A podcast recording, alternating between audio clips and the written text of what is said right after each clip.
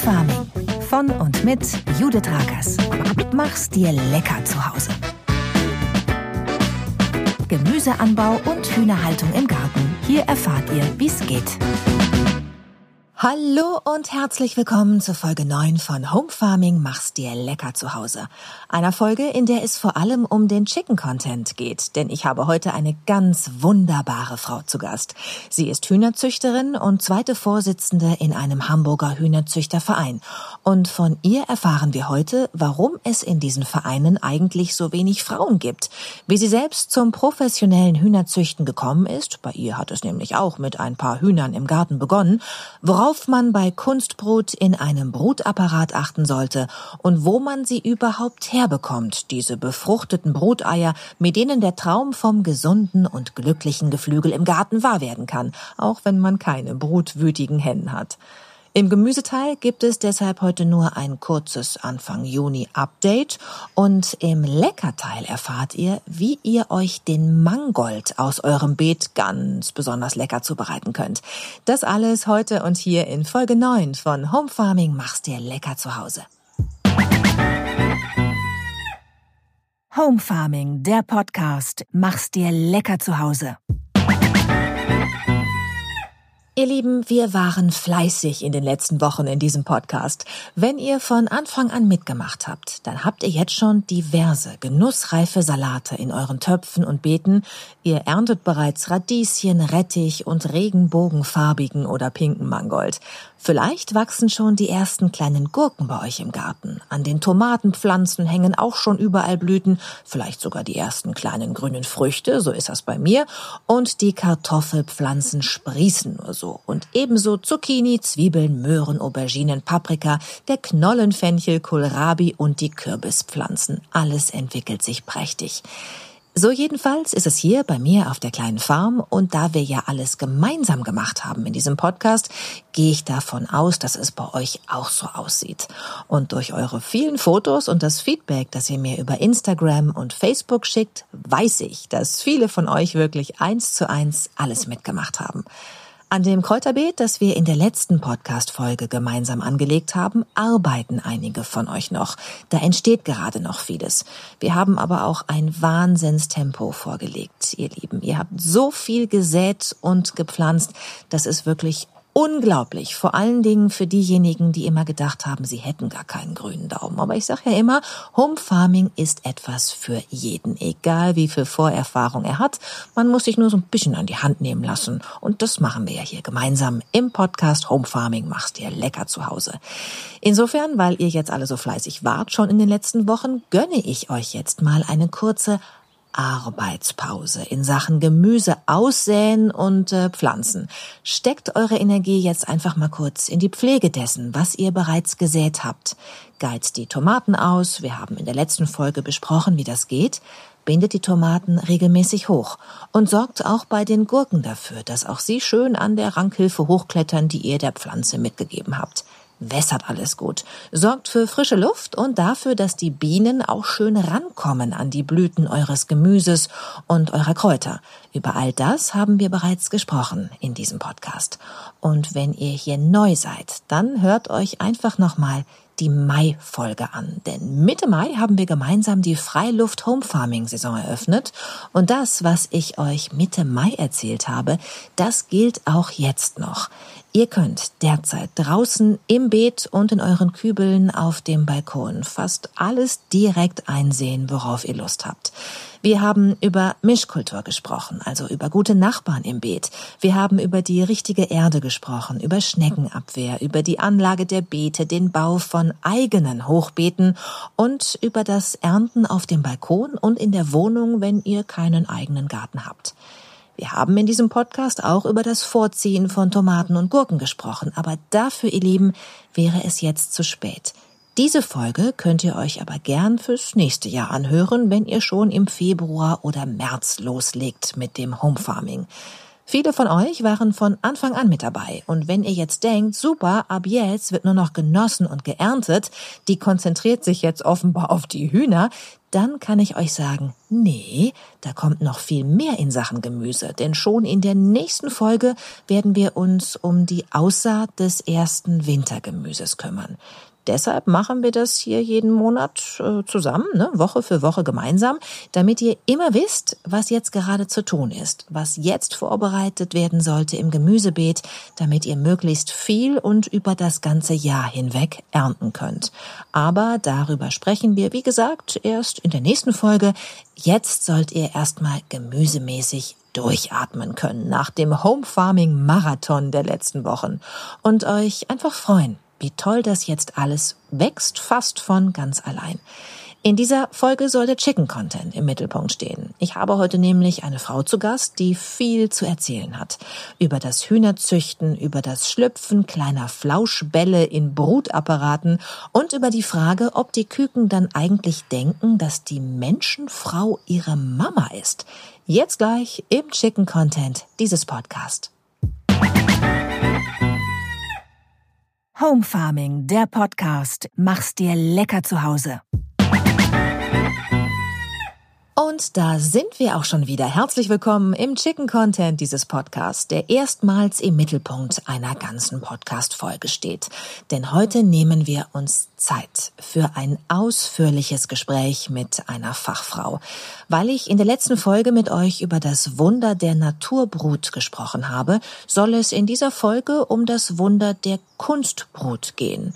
Denn Küken müssen nicht unbedingt von einer Mamahenne, einer Glucke ausgebrütet werden. Ihr könntet das auch selbst übernehmen. Und zwar nicht, indem ihr euch also draufsetzt auf die Eier mit einem warmen Poppes, sondern indem ihr euch einen Brutapparat anschafft. Und zu diesem Thema zu Gast ist heute Susanne Weisener, die Fachfrau schlechthin, denn sie ist zweite Vorsitzende des Geflügelzüchtervereins Vierlandria von 1903. Das ist in Hamburg, nicht? Genau, das ist in den schönen Vier- Marschlanden äh, hinter Bergedorf sozusagen. Mhm, das ist äh, im Osten Hamburgs, ne? Für die, ja, die sich nicht genau. so auskennen. Genau. Liebe Susanne, wir beide kennen uns über Bernd Eggers. Alle, die mein Buch gelesen haben, kennen diesen Namen, denn er ist der Hühnerzüchter meines Herzens. Der Mann, bei dem ich meine ersten Hühner gekauft habe, die Dresdner, mit denen bei mir alles begann. Er ist der erste Vorsitzende. Du bist die zweite Vorsitzende. Was macht ihr denn so in diesem Verein? Also die, äh, wir haben einmal im Monat eine Sitzung und diese Sitzungen sind recht unspektakulär. Da wird viel Geschäftliches besprochen ähm, und äh, die Sachen, die wir vorhaben, aber in einem äh, Gemeinschaftsteil sozusagen äh, werden auch die Probleme der Züchter ähm, vorgekramt. Es wird also gesprochen über die Nachzuchten, äh, über Probleme, die da sind, äh, wie Milben, wie Gesundheitsprobleme. Ähm, wenn wir neue Züchter haben, äh, werden sie natürlich äh, zu Rassen aufgeklärt, über die Eigenschaften der Rassen, ob es ruhige Tiere sein sollen oder eher aktive Tiere. Ja, und äh, das Gesellschaftliche kommt natürlich auch nicht zu kurz. Es wird noch gegessen und getrunken und irgendwann gehen wir dann alle nach Hause. In die genau. Hühnerklappe. In die Hühnerklappe, genau, da gehen wir hin. Ja.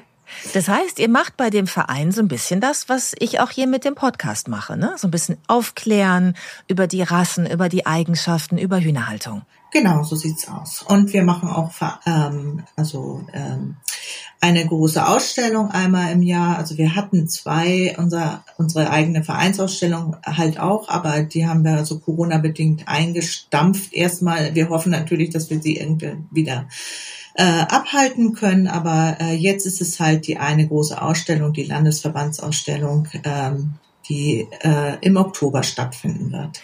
Jetzt bist du ja die zweite Vorsitzende. Ne? Wie viele Frauen gibt es in diesem Geflügelzüchterverein?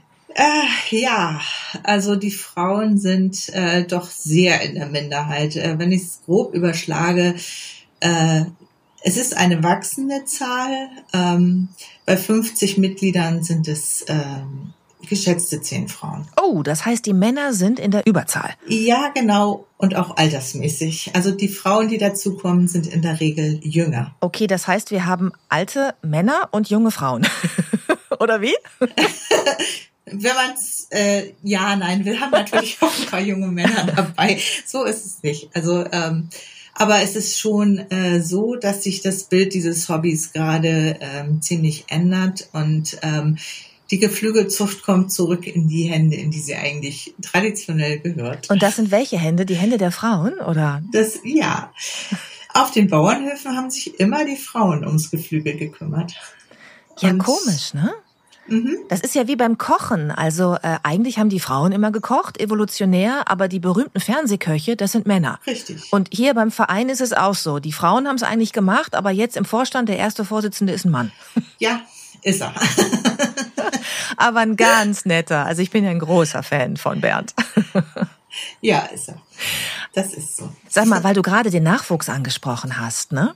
Ähm, Gibt da jetzt viele, also ich sage jetzt auch mal Kinder und Jugendliche, die sich für das Thema interessieren? Ja, das ist ein großes Problem. Also ähm, es wurde sich wirklich jahrzehntelang nicht um Nachwuchs ähm, gekümmert. Das war ähm, so wie mit ähm, der Geburtenrate in Deutschland. Das kommt halt nach. Und es war halt irgendwann total uncool.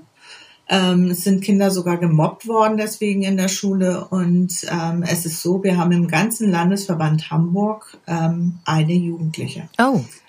Also das Interesse an Hühnern ist groß. Ähm, also äh, Kinder und Hühner, das geht immer gut. Ähm, Vorträge in Kindergärten werden gerne gehalten, werden gerne genommen, aber in den Verein gehen, nein.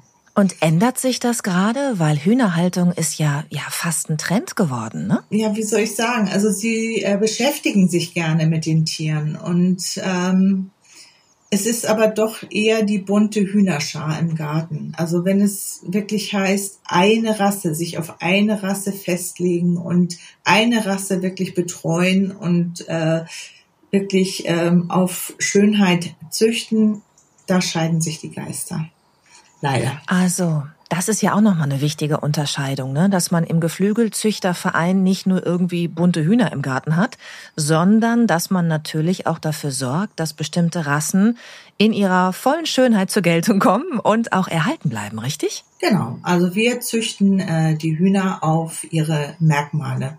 Ähm, das gibt äh, weltweit äh, rund, ähm, oh, jetzt muss ich lügen, zwei, 200 Hühnerrassen und ähm, die sind halt in den verschiedenen Standards der verschiedenen Länder festgelegt, wie die auszusehen haben. Also wie die Beine, äh, ob es lange oder kurze Beine, ob es ähm, gelbe oder fleischfarbene Beine sein sollen, wie hoch das Tier ist, äh, wie lang das Tier ist, wie schwer das Tier ist, welche Federformen, welche Federfarben es haben darf. Das ist alles äh, festgelegt.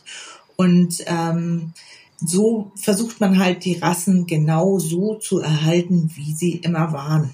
Mhm. Und also auch mit ihren ganzen Eigenschaften. Also äh, ne, Wyandotte zum Beispiel ist ruhig und brütet wahnsinnig gerne, während ähm, ein Leghorn, ein, ein weißes, sehr aktives Huhn, äh, ungern brütet äh, und irrsinnig aktiv ist und über zwei Meter hohe Zäune geht. Das wird eine Wyandotte nie machen. Die würde platt auf dem Boden sitzen und fertig.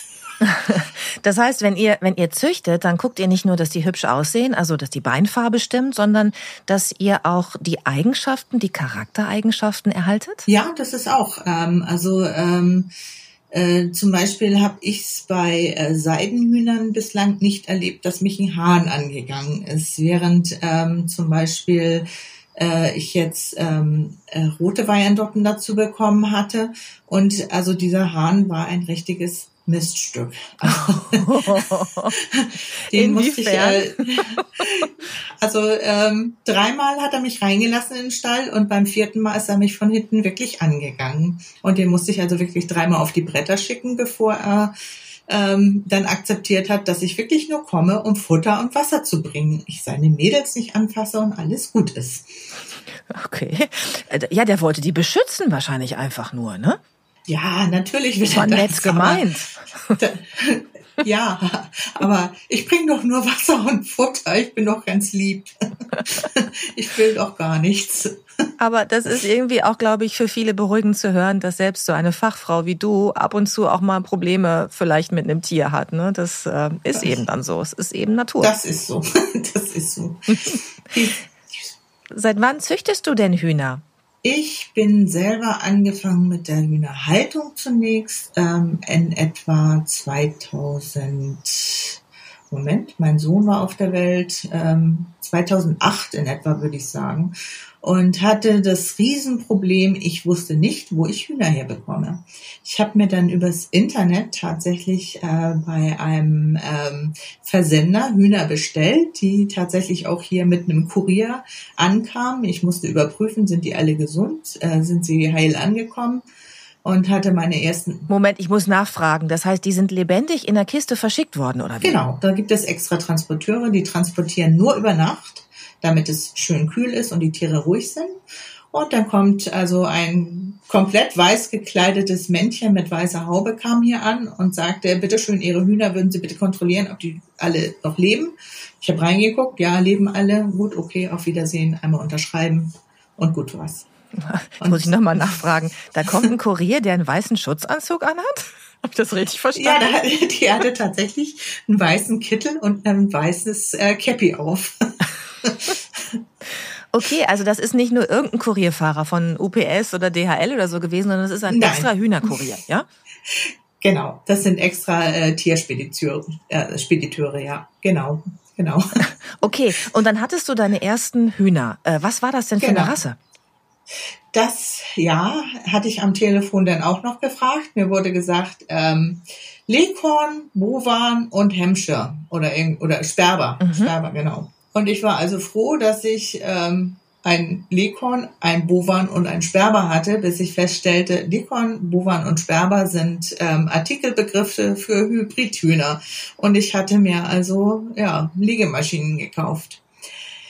Und ja, mit diesen drei Legemaschinen habe ich dann auch gleich das ganze Theater miterlebt mit äh, Legenot, mit äh, Bauchwassersucht und ich weiß nicht was alles. Und ähm, ja, ich glaube, Susanne, da müssen wir einmal helfen, allen, die jetzt den Podcast hören, weil wir haben äh, viele, die zum ersten Mal zuschalten. Und mhm. ich bin schon mal drauf eingegangen in den ersten Folgen, dass man unterscheiden kann bei den Hühnerrassen zwischen diesen wirklich gesunden, ich sag mal ganz normalen Hühnerrassen, ne? alte Rassen auch teilweise, und zwischen denen, die wirklich gezüchtet wurden äh, für das ähm, Eierlegen. Diese Hybridhühner, von denen du gerade gesprochen hast, ne? die ja so gezüchtet sind in diese Richtung, dass äh, mhm. der kleine Körper von so einem Huhn wirklich komplett überfordert ist. Ne? Die kriegen dann ja früh Eierstockkrebs und die ganzen Krankheiten, die du gerade genannt hast, weil einfach der kleine Körper ähm, gar nicht jeden Tag ein Ei produziert normalerweise in der Natur und das komisch dran gezüchtet wurde. Und ähm, die Rassen, die ich auch so propagiere in meinem Buch und die ihr auch züchtet, das sind halt welche, die, die gesund sind, die normal viele Eier legen, auch sehr unterschiedliche, ähm, also Eiermengen, ne? also Araukaner zum Beispiel legen viel weniger Eier Eier als, als Dresdner zum Beispiel. Da kann man sich auch immer noch erkundigen. Und du hast also jetzt aus, ich sag mal, Versehen dir diese überzüchteten Hybridhühner in den Garten geholt. Genau. Genau so war's. Und ja, ich war mit diesen Tieren also wirklich unglücklich. Also äh, ich habe mich beim Tierarzt auslachen lassen, weil ich mit ähm, einem Huhn dort saß, was zum Röntgen ging. ja, das war halt äh, oder ist für viele ähm, ja exotisch, dass man mit einem Tier, was man auch in die Suppe hauen kann, auf gut Deutsch, äh, ähm, zum Tierarzt geht und es untersuchen lässt. So, ich habe es halt gemacht und habe dann halt gesehen, was mit diesem Huhn los war. Das hatte also in seinem Bauch sämtliche Follikel auf einmal am Reifen gehabt und war praktisch am Platzen. Und ähm, das war für mich so, äh, nee, Hühner halten, nee, ist nicht mehr. Dann erzählte meine Mutter mir, dass sie bekannt ist mit dem damalig ersten Vorsitzenden Jürgen Bornhöft und ähm, den habe ich dann angerufen und der sagte, ja, komm mal vorbei, ich habe Hühner für dich. Und ähm, der hat mir dann ähm, ostfriesische Möwen und äh, von seinen Sumatras welche gegeben. Und das war dann vom Regen in die Traufe, weil ich habe ja nur einen kleinen Garten und habe von ihm Hühner bekommen, die fliegen wie die Möwen, nämlich die ostfriesischen Möwen. Und die agil sind wie verrückt, die Sumatras. Das ist ein sehr, ähm, ähm, wie sagt man, äh, ursprüngliches Huhn. Also das ist äh, zwar ähm, Kohlrabenschwarz, aber im Grunde genommen ist es ein wildes Huhn. Also so richtig so ein Buschhuhn. Und ja, die sind mir dann hier quer durch den Garten gegangen und es war alles nur noch, es war nur noch Katastrophe. Und ich habe mich aber schon ganz, ganz früh in die Wyandotten verliebt. Und habe dann, als irgendein Huhn brütig war, habe ich mir Bruteier bestellt übers Internet von Wyandotten. Und ähm, da hatte ich meine ersten Wyandotten. Und da bin ich dann aber irgendwann nicht weitergekommen mit, wie vermehre ich sie, was, wie sehen die genau aus und dergleichen. Und ähm, da bin ich dann in den Verein eingetreten. Das war 2012, wenn ich mich nicht irre. Und äh, seitdem züchte ich. Also davor habe ich nur gehalten und seit 2012 züchte ich tatsächlich und bin immer bei den Weindotten geblieben, weil ich mich also in die äh, Schock verliebt habe, wie man so schön sagt. Ja, das kann ich gut verstehen. Jetzt gibt es die Viandotten ja in groß und in klein, also in der Zwergvariante und in ganz unterschiedlichen Farben. Wie sehen denn deine aus? Ich züchte im Grunde genommen äh, nur die großen deutschen Viandotten und zwar im seltenen Farbenschlag braun porzellanfarbig. Das ist eine braune Grundfeder mit einem ähm, am Ende schwarzen Ende und einer weißen Perle drinne. Also die sehen aus ähm, ja wie bunt gepunktete Hühner. Ähm, zum Spaß habe ich noch Seidenhühner, große Seidenhühner dabei, weil ansonsten ist es ja langweilig und irgendwie braucht man immer noch was zum Rumtüdeln. Aber die sind halt ähm, nicht für die Ausstellung, die sind nur für die Optik. Du sagst das so schön. Wie war das? Porzellanfarbig. Porzellanfarbig. Porzellanfarbig, äh, ja, das ist halt einer dieser Farbenschläge, also eine äh, Gefiederfarbe, ähm, äh, die wir ähm, ähm, betreuen, sage ich jetzt mal. Ähm, da gibt es ja ähm, gesäumt zum Beispiel, ist ein, eine, helle, eine, eine helle Federfüllung mit einem dunklen Rand. Es gibt geflockt, das wäre jetzt ähm, ein Huhn äh, mit einer hellen Feder, wo dunkle Punkte oder Sprenkel drauf sind. Das sieht dann sehr gesprenkelt aus, dieses Huhn. Ja, und porzellanfarbig ist eben dreifarbig, ist immer eine ähm, helle Feder mit einem dunklen Ende und einem weißen Punkt. Das hört sich wirklich, also das hört sich toll an, aber es hört sich auch kompliziert an. Das heißt, wenn du züchtest, dann muss da nicht einfach nur ein Küken rausschlüpfen, sondern das soll auch schon auch ein bestimmtes Aussehen haben, ne? Richtig, genau. Das soll eben porzellanfarbig aussehen und das ist, ja, nicht immer einfach. Also da kommen dann auch mal Tiere raus, wo das Braun zu hell ist. Also das wäre dann eher rot oder äh, schon Gold. Und ähm, es soll halt braun sein. Oder es kommen Tiere bei raus, wo es keine weiße Perle ist, sondern eher ein weißer Klumpen, wenn man das so sagen möchte. Okay. Ja. Und ähm, das sind trotzdem ähm, liebenswerte Geschöpfe und ähm, die gehen an Hobbyhalter. Und ich behalte immer die Tiere, von denen ich denke, dass sie für die Zucht so gut sind, dass wenn ich sie miteinander verpaare, am Ende möglichst viele Tiere rauskommen, die dem Ideal entsprechen. Okay. Das klappt mal besser, meistens klappt es schlechter. Also ich bin ja letztlich genauso an meine Dresdner gekommen. Ne? Also ich habe bei Bernd Eggers angefragt, ob ich welche kriegen kann und habe dann wahrscheinlich auch so, ich sag mal, Mängelexemplare bekommen. wobei, genau. wobei ich ja auch in meinem Buch schreibe, er hat mir gesagt zu Giovanni, äh, meinem Hahn, dass der auch schon mal so eine Art Schönheitswettbewerb gewonnen hatte. Also der hatte, der war richtig hübsch und der war auch so, wie er sein sollte. Und ich habe ihn dann gefragt, warum er mir den dann überhaupt gibt, ne, wenn er so toll ist. Dann hat er gesagt, ganz trocken, ich habe bessere.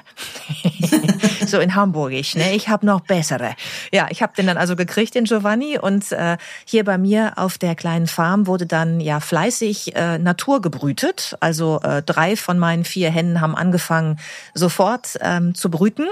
Äh, Giovanni war sehr fleißig. Ich hatte sofort im ersten Sommer ganz viele Küken und konnte erleben, erleben, wie die halt schlüpfen und wie die Mamas die dann erziehen und die in den Kindergarten gehen. Also es war mir eine Freude. Aber das ist ja nur eine Möglichkeit, an ähm, Küken zu kommen. Ähm, man kann die auch künstlich aus brüten lassen.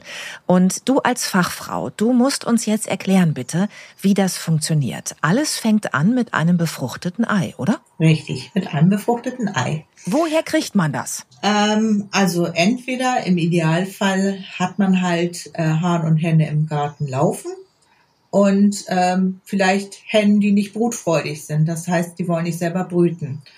Dann sammelt man halt diese Eier über eine gewisse Zeit ein und das sind dann Bruteier. Wenn man sich jetzt eine bestimmte Rasse ausgeguckt hat, dann versucht man übers Internet oder über Kataloge von großen Ausstellungen äh, Züchter zu finden, die äh, diese Rasse züchten und die bieten in der Regel auch Bruteier ihrer Tiere an. Das heißt, die haben äh, Stämme laufen, also sprich ähm, vielleicht so ein Hahn mit acht Hennen oder sowas und verkaufen diese Eier davon. Ähm, die kommen in der Regel mit der Post. Äh, das ist meistens nicht so toll, weil das Geschüttel bei der Post recht nicht schonend ist, sagen wir mal.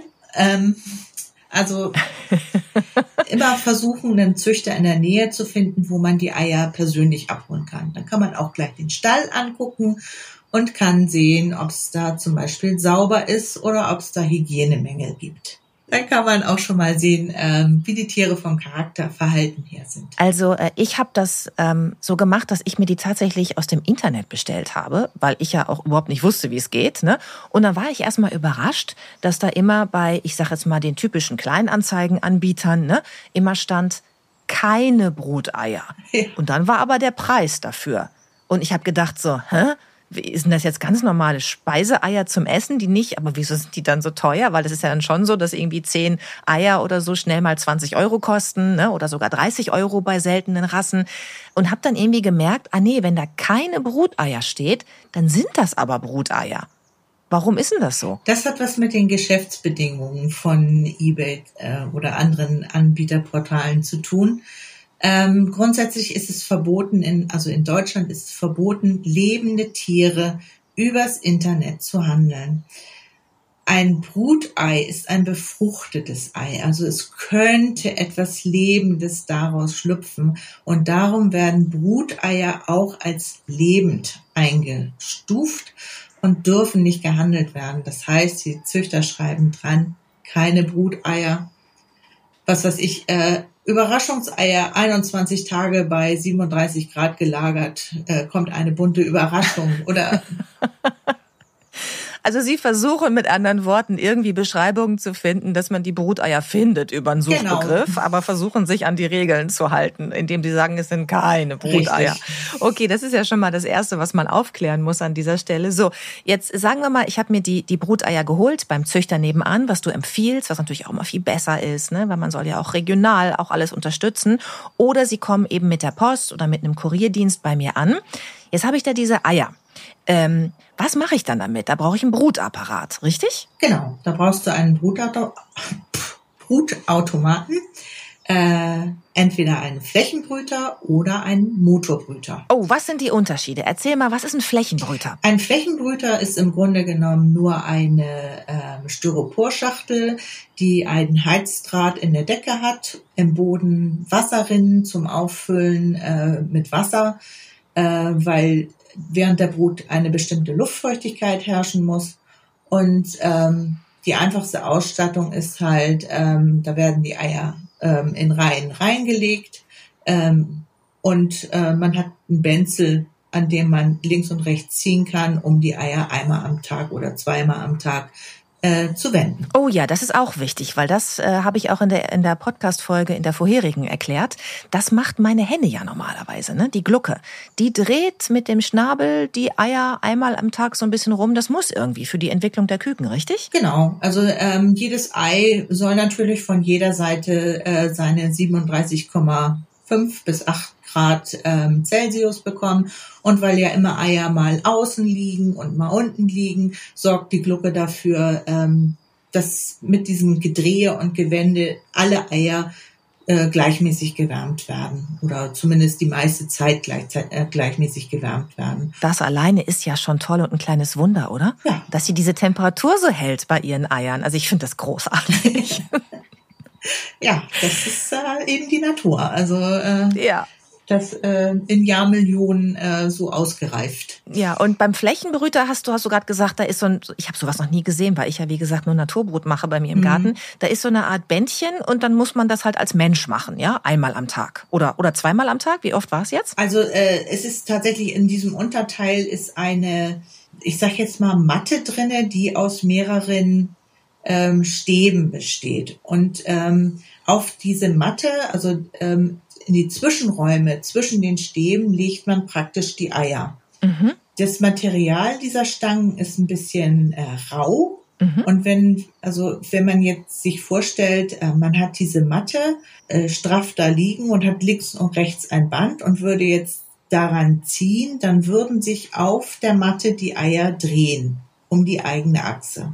Und das muss ich machen wie oft? Einmal oder zweimal am Tag? Also bis zu dreimal. Oh. Ähm, mhm. wobei es nicht tragisch ist, wenn man es mal einmal vergisst. Also, ähm, aber ähm, zweimal sollte man. Okay, das ist also der Flächenbrüter. Ähm, und dann gibt es noch einen Motorbrüter. Was ist das denn? Genau, also im Flächenbrüter ist es ja so, dass die Wärme von oben kommt und ähm, ja, man das Ei praktisch da, darunter hin und her dreht, damit alle Seiten vom Ei mal schön warm sind. Beim Motorbrüter hat man einen Ventilator, der dafür sorgt, dass der ganze Brutraum, also alles, was innen drinne ist, die nötige Temperatur hat. Das Wenden findet trotzdem statt, aber das ist nur dieses Wenden, damit der Keim, also sprich das Küken im Ei nicht mit der Schale oder irgendwelchen Häuten verklebt. Mm, okay. Äh, das, was, was der zweite Grund fürs Wenden ist. Also es wird nicht nur wegen der Wärme gewendet, sondern auch um den Keim zu schützen. Also könnte man das dann so mit einem Backofen vergleichen? Also der Flächenbrüter ist dann so Oberhitze, ja? Da muss ich wenden, äh, damit von allen Seiten die gleiche Temperatur herrscht, also wie so ein Grill von oben. Und beim Motorbrüter ist so Umluft oder Heißluft. Genau, genau, genau. Und das wäre äh, Heißluft mit ähm, äh, Dampfgarfunktion, äh, genau. okay, gut.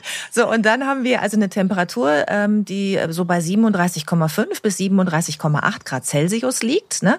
Über den gesamten Zeitraum oder wie funktioniert das? Ähm, die Brut beim Huhn dauert exakt 21 Tage und äh, bis zum 19., 18., 19. Tag, also ähm, da scheiden sich die Geister, ob man jetzt wirklich den 18. oder den 19. Tag nimmt, ähm, werden die Eier aus dieser Wendefunktion rausgenommen und werden hingelegt, mhm. weil jetzt die Schlupfphase beginnt. Das heißt, es ist auch die Phase, wo die Glucke nicht mehr vom Nest runtergehen würde, wo sie wirklich stur sitzt und nur noch auf den Schlupf, Schlupf wartet.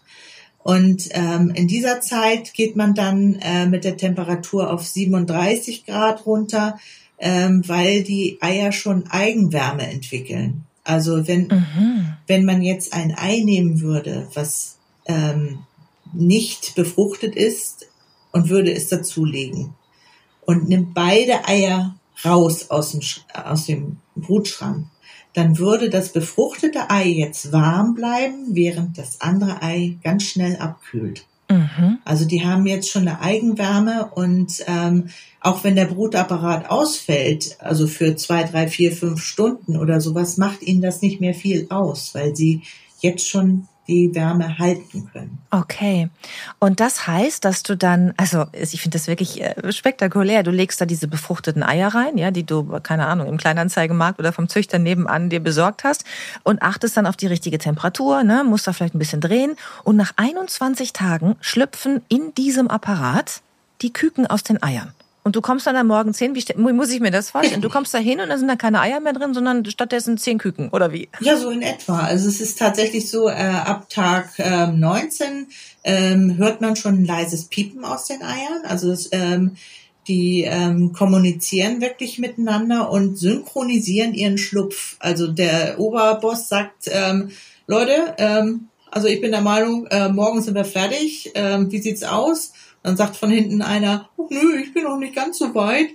Ja gut, machen wir noch drei, vier Stunden länger. Ähm, okay, aber dann, dann legen wir los. Und dann ist es tatsächlich so, ähm, dass die Eier binnen 24 Stunden angepickt sind und äh, in der Regel, wenn alle gesund sind, äh, binnen der 24 Stunden auch geschlüpft sind. Also ich, ich selber habe einen äh, Brutapparat mit Glasscheibe vorne. Ich verhänge die dann, wenn ich das höre, dass die am Umpiepen sind. Und wenn ich dann morgens am 21. Tag reinkomme und mache auf, dann flitzen da tatsächlich ähm, die Küken auf die Scheibe zu, weil sie dieses Licht dann halt sehen und alle sind dann so, hallo, hallo, hier sind wir, hier sind wir, hol uns hier raus. Hier. Oh Gott, wie niedlich. Ja. Und, und denken die dann, also denken die dann, du bist ihre Mutter? Ich muss jetzt so an Konrad Lorenz, den großen Verhaltensforscher, denken, bei dem immer die Gänseküken hinterher rannten, weil die dachten, das ist jetzt ihr Vater. Wie ist das bei den Küken? Ähm, dadurch, dass äh, Hühner Nestflüchter sind, äh, sind die da ähm, ziemlich, ähm, wie soll ich sagen, nicht so festgelegt. Also ähm, die sind ein unemotional oder wie? Ja, also ähm, die finden das schon so die ersten 24 Stunden ganz toll, wenn man seine Hand hinhält. Also die kuscheln sich auch an die Hand ran und so. Aber ähm, nach 48 Stunden merkt man doch so, äh, wir sind Hühner. Also was soll das jetzt hier mit der Hand? Also wir gehen lieber so in unsere Ecke ähm, und wir haben uns. Und das ist deine Hand. Geh mal weg.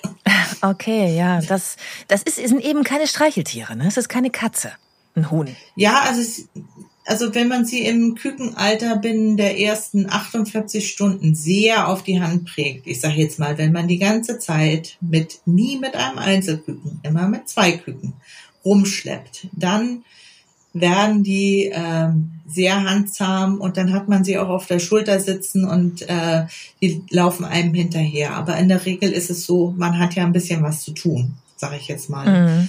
Also Du hast ja auch gerade gesagt, das ist nochmal ganz wichtig, glaube ich, äh, dass man natürlich auf gar keinen Fall nur ein Ei in so einen Brutapparat legen sollte, ne? Ähm, sondern das sind Tiere, die wollen in der Gruppe aufwachsen. Du hast gerade gesagt, die kommunizieren untereinander, sie synchronisieren sich auch untereinander, was den Schlupf angeht. Ähm, das ist der größte Fehler wahrscheinlich, oder? Den man machen kann, nur ein Ei da reinzulegen. Das ist ähm, der größte Fehler schlechthin. Also ähm, äh, wenn man sich überlegt, man möchte äh, Küken in äh, Kunstbrut äh, ausbrüten, äh, dann mindestens sechs, wenn nicht gar sieben Eier. Es kann immer ein Ei nicht befruchtet sein. Es kann der Keim absterben. Und am Ende hat man ein Einzelküken und ein Einzelküken, das verkümmert. Mhm. Es ist wirklich so, die, die brauchen äh, nicht zwingend ihre Mutter, aber äh, sie brauchen zwingend Gesellschaft. Und äh, wenn man bedenkt, dass bei der Aufzucht auch noch mal was schiefgehen kann, sollten es mindestens drei Küken sein, dass wenn einer wirklich schlapp macht, man zumindest den, die zwei noch hat. Mhm. Ja. Sag mal, ähm, schierst du die Eier zwischendurch? Das ist jetzt ein Fachbegriff, den haben viele hier im Podcast noch nicht gehört. Ich äh, beschreibe mal kurz, was es bedeutet. Es heißt eigentlich mit der Taschenlampe reingucken ins Ei, um zu gucken, ob da was wächst, richtig? Genau, das ist das Durchleuchten des Eis und äh, damit stellen wir sicher, dass äh, wir keine bösen Explosionen im Brutapparat erleben. Ähm, also äh, es ist so, ähm, nach ungefähr zehn Tagen äh, wenn man dann das Ei durchleuchtet. Also sprich, man geht mit den Eiern, man nimmt sie aus dem Brutapparat raus, packt sie in eine Eierschachtel, geht damit in einen möglichst dunklen Raum und durchleuchtet von der stumpfen Seite, also die Seite, wo die Luftblase im Ei ist. Von der Seite durchleuchtet man das Ei. Und dann kann man im Ei ganz genau schon Adern erkennen und ein kleines Herz, was vor sich hinschlägt. Ach Gott, wie süß. Wenn man wenn man das nicht sieht, ähm, also wenn das Ei leuchtet wie eine Glühbirne, also das ganze Ei ist hell, dann ist das Ei unbefruchtet. Und ähm, wenn man diese Adern nicht sieht, aber ein schwarzes Klümpchen da drinne oder so, dann ist der Keim einfach abgestorben. Das ist so, das ist wie mit Schwangerschaften. Nicht jede Schwangerschaft wird etwas und nicht jedes Ei kann man ausbrüten. Und ähm, am zehnten Tag sortiert man halt diese Eier aus, also die unbefruchteten Eier und die Eier, die abgestorben sind. Äh, die abgestorbenen Eier entsorgt man Und die äh, unbefruchteten Eier kann man hart kochen, in den Kühlschrank tun. Die sind ein prima Kükenfutter, wenn die Küken geschlüpft ah, sind. Ah, okay. Da sind wir jetzt auch schon beim nächsten Thema. Also ich stelle mir jetzt vor, die Küken sind da. Ne? Man hat sich gefreut, dass es funktioniert hat und man hat auch mal die Hand reingesteckt, damit sie sich vielleicht so ein bisschen an die Hand gewöhnen. Und dann, also wer bringt den Küken denn dann alles bei? Ich habe das hier bei mir äh, auf der kleinen Farm gesehen, wie toll die Glucken ihre ihre Küken auch erziehen, ihnen alles zeigen, wo gibt's hier Futterstellen, wie macht man das mit dem Wasser, ne? Wo könnt ihr hier Sand baden und auch sie in die Gruppe integriert und auch beschützt vor den größeren. Wer übernimmt das denn bei der Kunstbrut? Also ähm, das Wasser finden die Küken ganz automatisch. Wenn man ihnen jetzt eine Tränke hinstellt, also sprich, das ist ähm, sowas wie eine umgedrehte Flasche mit einem Teller unten dran. Ähm, und äh, die Wasseroberfläche, die spiegelt. Und äh, Küken haben den Instinkt, auf alles, was spiegelt, zu picken. Und so finden sie automatisch das Wasser. Also wenn mal ein Dummkopf dabei ist, dann nimmt man ihn halt und ähm, drückt einmal den Kopf so ein bisschen Richtung Wasser und dann merkt er das auch. Ah, trinken, wunderbar. Ähm, mit dem Futter ist es ein bisschen komplizierter. Also ähm, da sind die tatsächlich so, dass sie ähm, einmal äh, gezeigt haben müssen, wie man frisst also oder wo man frisst vielmehr, weil der, man stellt ihnen ja jeden Tag frisches Futter rein. Man jetzt also die Küken rausgeholt hat aus dem Brüter und ähm, die ersten 24 Stunden brauchen sie noch kein Futter, da sie äh, den Eidotter in den Bauch eingezogen haben, kurz vorm Schlupf. Ähm, und von diesem Eidotter ernähren sie sich erstmal die ersten 24 Stunden. Und dann stellt man, dann stellt man ihnen halt äh, Futter hin, was zum Beispiel, wie gesagt, gehackte Eier, ähm, gehackte Brennnesseln oder äh, Kükenpellets, also die gibt es fertig im, im Handel, sind so zwei Millimeter große kleine Pellets. Ja, die habe ich meinen Naturbrotküken auch gegeben ab Tag zwei. Genau. Und ähm, dann stellt man ihnen die Schale hin, dann sind sie meistens auch schon da und gucken interessiert und dann nimmt man tatsächlich den Finger und tippt in das Futter rein und schiebt ihnen das so ein bisschen hin, wie es auch die Henne macht. Also wie die Henne, die sagt dann ja auch, äh, kommt mal hierher, die sagt dann kluck, kluck, kluck, kluck, kluck, kluck und ähm, äh, pickt dann immer wieder dahin und dann wissen die, ah, da ist irgendwas. Und sobald der Erste kapiert hat, was das ist, fängt er an, ganz hell zu fiepen. Das ist ein ganz bestimmter Laut, den die Küken machen. Und dann wissen die anderen, hey, da ist was zu fressen. Also das ist ein Instinkt, der ist da. Wenn einer dieses Geräusch macht, dann ist da was zu fressen. Und dann beobachten die ihn, sehen das und fangen dann auch an. Und dann ist es wirklich wie ein Lauffeuer, dann fangen die alle an zu fressen. Das ist wahrscheinlich der gleiche Laut, den der Hahn später auch macht, wenn er seinen Hennen die Futterstellen zeigt, oder? Genau, genau. Genauso wird das angezeigt und äh, das imitiert man halt. Also man kann es mit einem Bleistift kann man es machen, aber eben auch mit einem Finger. Das ist denen egal. Also sie müssen wirklich einmal äh, kapieren. Äh, da in der Schale, da ist was, was zu essen da und das dauert also wirklich es ist das eine Mal und am nächsten Morgen, wenn man Futter reinstellt, dann ist es schon wirklich, dann kommen sie alle angerannt wie die Verrückten und stürzen sich auf dieses Futter und dann äh, wird also gefiebt und, und gefressen und dann läuft es einfach. Das ist Instinkt. Und wann integriert man jetzt die kleinen Küken in die Gruppe? Also bei mir war das zum Beispiel so, dass die Mutterhenne, die Glucke, ihre kleinen Flauschbälle noch ganz schön verteidigen musste anfangs gegen die anderen in der Gruppe und vor allen Dingen auch gegen den Hahn. Ähm, ja, also das äh, muss man äh, ganz weit rausschieben. Also wenn man eine äh, Kunstbrut hat, ähm, zieht man die separat auf wenn man die jetzt ähm, zu früh in die Gruppe tun würde, die Hennen würden hacken, der Hahn würde es vielleicht gar nicht akzeptieren, dass da fremde Tiere rumlaufen. Also man muss sich schon dann bis äh, ungefähr zum Alter von zwölf, eher noch äh, 14, 16 Wochen alleine ähm, großziehen. Wenn man die Hennen zu früh zum Hahn gibt, er würde es ja doch als Henne erkennen und äh, also ich stelle mir vor, so ein großer Hahn würde versuchen, so eine kleine Henne zu treten. Ich weiß nicht. Ich glaube nicht, dass das ähm, für die doch noch schwachen Knochen äh, wirklich gut wäre. Ja, und treten heißt in diesem Fall ja also ähm, wie soll ich sagen, sexuell besteigen. Das will man natürlich nicht bei so einem kleinen Küken oder bei einer Junghenne, bei einer sehr jungen Junghenne.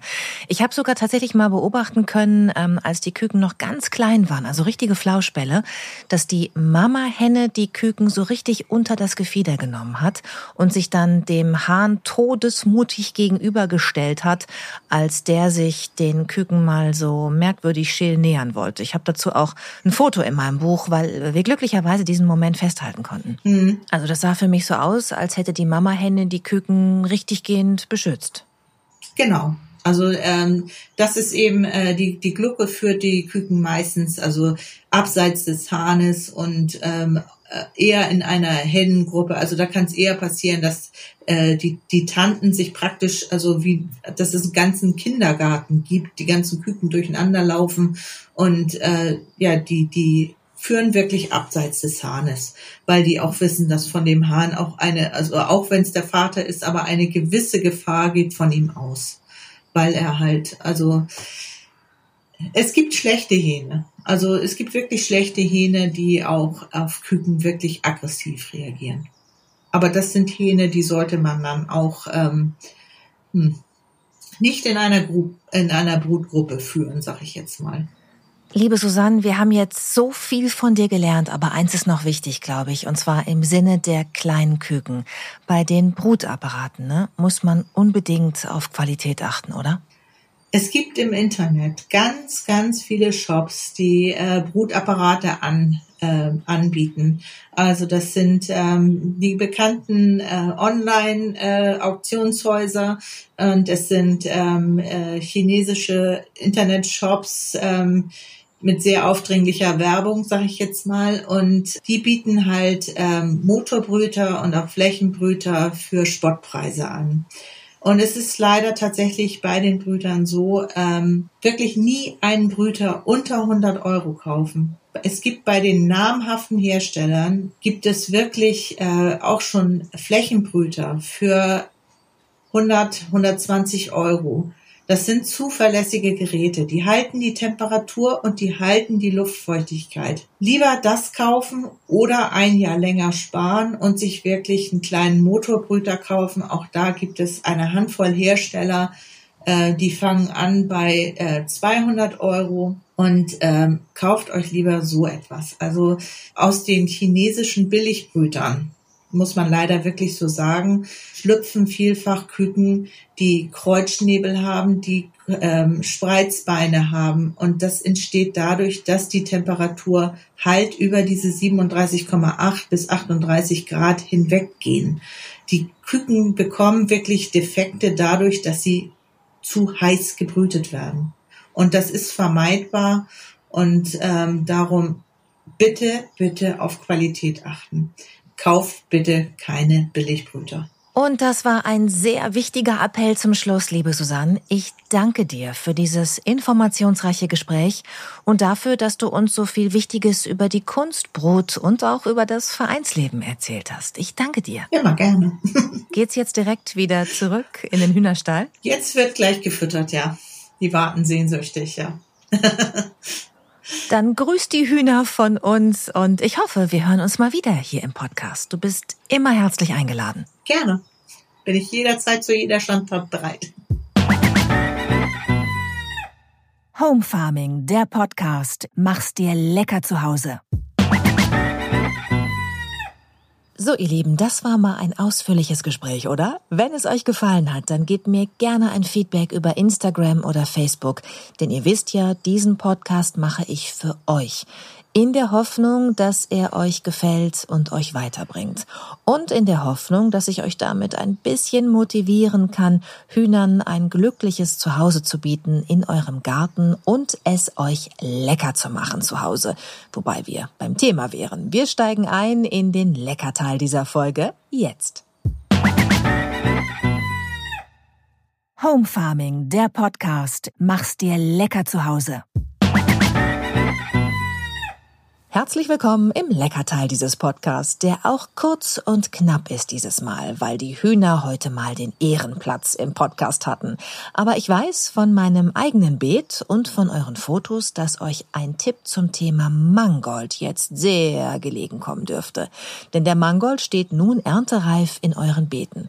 Ich hatte letztes Jahr pinken Mangold und dieses Jahr regenbogenfarbigen und ich finde ihn so schön optisch, dass ich ihn am liebsten als Zierpflanze im Beet lasse lassen würde für immer. Vielleicht geht es euch auch so. Aber ihr solltet ihn zumindest mal probieren, ihr Lieben, weil er so unglaublich lecker ist. Also, ihr schneidet die größten Blätter einfach zwei Zentimeter über dem Boden ab, erntet mindestens zehn große Blätter, denn wie Spinat fällt der Mangold beim Zubereiten ziemlich stark zusammen. Also er schrumpft und weil er so lecker ist, ärgert ihr euch dann, dass ihr nicht mehr aus dem Beet geholt habt. Wenn ihr immer nur die größten Blätter abschneidet, wächst der Mangold nach. Einmal ausgesät, habt ihr bis November, Dezember etwas Leckeres zum Ernten. Ein riesiges Argument für Mangold, denn ich liebe es, wenn etwas sehr effektiv ist. Das kennt ihr jetzt schon von mir. Und dazu sieht es auch noch so wunderhübsch aus. Vielleicht geht es euch dann auch so, dass ihr den Mangold eigentlich gar nicht ernten wollt. So, falls ihr das nun tut und ihr es über euch bringt, die schönen Blätter abzuschneiden, dann wascht die Blätter einmal kurz und legt sie dann ein Küchenbrettchen. Jetzt schneidet ihr die Blätter links und rechts vom Strunk weg. Also so, dass der Strunk, der sich von unten nach oben durchs ganze Blatt zieht, liegen bleibt auf eurem Brettchen. Den Strunk schneidet ihr nun in etwa ein bis zwei Zentimeter große Stücke und separiert ihn von den Blättern. Die Blätter schneidet ihr jetzt auch in mundgerechte Stücke. Das geht am besten, indem ihr sie einrollt und dann schneidet. Geht schneller, Stichwort effektiv. Dann gebt ihr etwas Rapsöl in eine Pfanne und presst eine Knoblauchzehe aus über dem Fett. Dann die Strunkstücke vom Mangold in die Pfanne und nach etwa zwei bis drei Minuten gebt ihr auch die Blätter dazu. Diese müssen nur etwa ein bis zwei Minuten mit in der Pfanne sein, weil sie ganz schnell einfallen und dann auch schon recht gut durchgedünstet sind. Jetzt etwas Salz und Pfeffer dazugeben, gut durchmischen und fertig ist die leckere, super frische und gesunde Beilage für euren Grillabend. Und weil ihr euch ja hoffentlich auch für pinken oder regenbogenfarbigen Mangold entschieden habt, habt ihr jetzt auch noch etwas so schönes Buntes auf dem Teller. Schmeckt ein bisschen wie Spinat, sieht aber viel hübscher aus und ist auch deshalb interessanter, weil die Strunkstücke vom Mangold so schön bissfest sind und auch etwas anders schmecken als die Blätter. Ich finde so ein bisschen weniger bitter und unglaublich schmackhaft. Meine Freunde und Gäste jedenfalls äh, waren und sind immer begeistert davon. Ihr könnt den Mangold genauso zubereitet übrigens auch über frisch gekochte Pasta mit Olivenöl geben. Dazu ein paar kleine Kirschtomaten, die ihr jetzt noch zukaufen müsst aus dem Handel, die aber schon sehr bald an euren Strauchtomaten wachsen werden, die wir gemeinsam eingesät haben. Und schon habt ihr ein super leckeres Pastagericht, das ihr auch noch mit Parmesan verfeinern könnt, wenn ihr mögt. Im Smoothie schmeckt der Mangold übrigens auch richtig gut. Über die Zubereitung von grünem Smoothie haben wir hier im Podcast ja schon ausführlich gesprochen. Und Mangold ist auch toll im Auflauf. Ihr bereitet ihn einfach wie schon in der puren Variante beschrieben vor. Dann schneidet ihr vorgekochte Kartoffeln in Scheiben und schichtet den Mangold abwechselnd mit den Kartoffeln in eine mit Öl gefettete Auflaufform. Ganz obendrauf zerkrümelt ihr etwas Feta-Käse und würzt das Ganze nochmal lecker mit Salz und Pfeffer. Und wenn ihr wollt, auch mit ein bisschen Muskat. Wer möchte, kann auch ein paar gehackte Zwiebeln mit zum Mangold in die Pfanne tun. Und wer gerne richtig lecker schmackofatzt, packt den Feta-Käse auch schon zwischen die Schichten in die Auflaufform. Das Ganze kommt dann für etwa, ja, sagen wir mal, 30 Minuten in den auf 180 Grad vorgeheizten Backofen und dann heißt es genießen. Ich jedenfalls könnte mich reinlegen in den Mangold. Und bevor ich einen eigenen Garten mit Gemüsebeeten hatte, kannte ich Mangold überhaupt nicht. Wahrscheinlich lag der da rum im Supermarkt in den Regalen, an denen auch ich ja immer vorbeigehen musste, auf dem Weg zur Tiefkühlkost und den Fertiggerichten. Aber wahrgenommen habe ich Mangold bewusst erst mit dem eigenen Garten. Vielleicht geht es euch auch ein bisschen so. Dann hätte ich mein kleines Ziel schon wieder erreicht, nämlich euch ein bisschen zu inspirieren, damit ihr es euch auch lecker machen könnt zu Hause. Wenn das gelungen ist und ihr den Podcast mögt, dann abonniert ihn gerne und bewertet ihn auf eurem Streamingdienst. Und vor allem hört gerne wieder rein, wenn in zwei Wochen die nächste Folge erscheint. Dann geht's ans Wintergemüse. Ich habe wieder viel vor mit euch. Genießt die kurze freie Zeit am Gemüsebeet. Also, bis dann, macht's euch lecker zu Hause. Eure Judith. Home Farming, der Podcast. Immer donnerstags, alle 14 Tage. Mach's dir lecker zu Hause.